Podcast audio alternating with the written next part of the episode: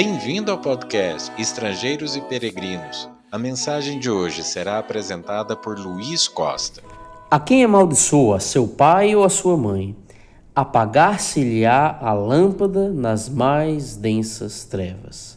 Provérbios, capítulo 20, versículo 20. Entre as ordens mais conhecidas que Deus deu aos homens está a honra ao pai e à mãe.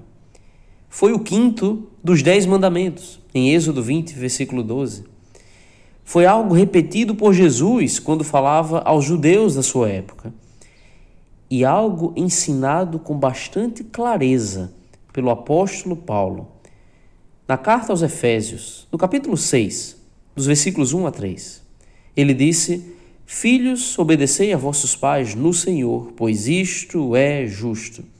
Honra teu pai e a tua mãe que é o primeiro mandamento com promessa, para que te vá bem e sejas de longa vida sobre a terra.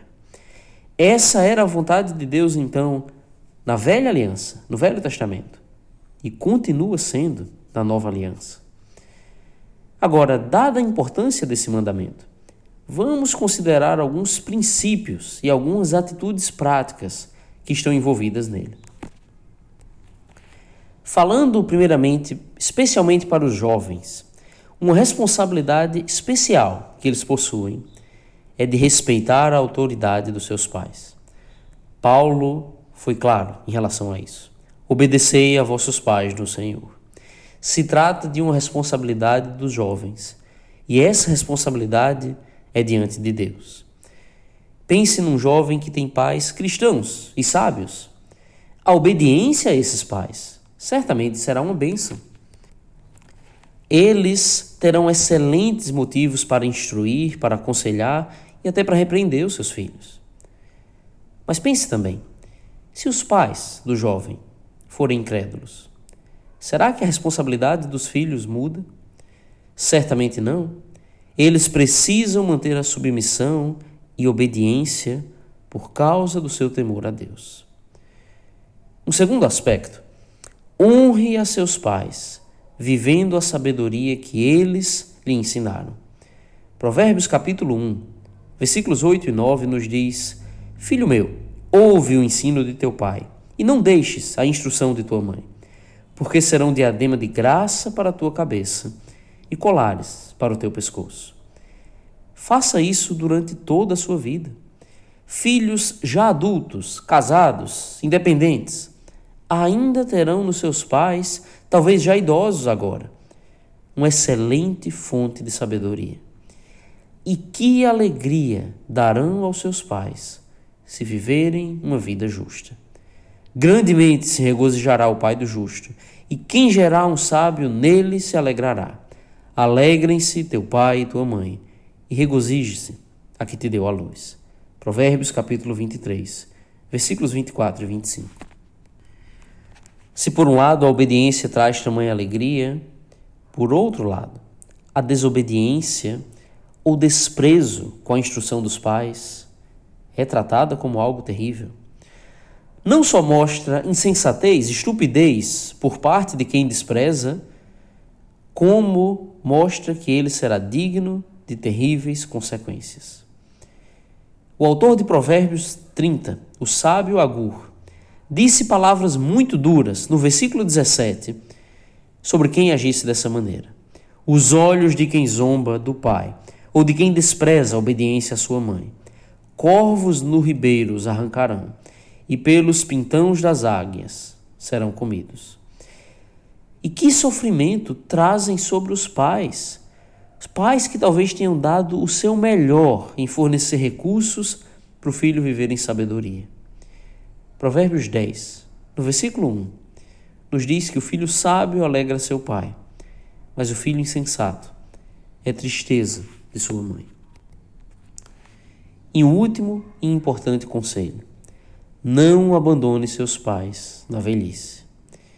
Os filhos precisam aprender a cuidar dos pais quando estiverem mais velhos. O apóstolo Paulo também fala sobre isso. Em 1 Timóteo capítulo 5, no versículo 4, ele diz mas se alguma viúva tem filhos ou netos, que estes aprendam primeiro a exercer piedade para com a própria casa e a recompensar a seus progenitores, pois isto é aceitável diante de Deus.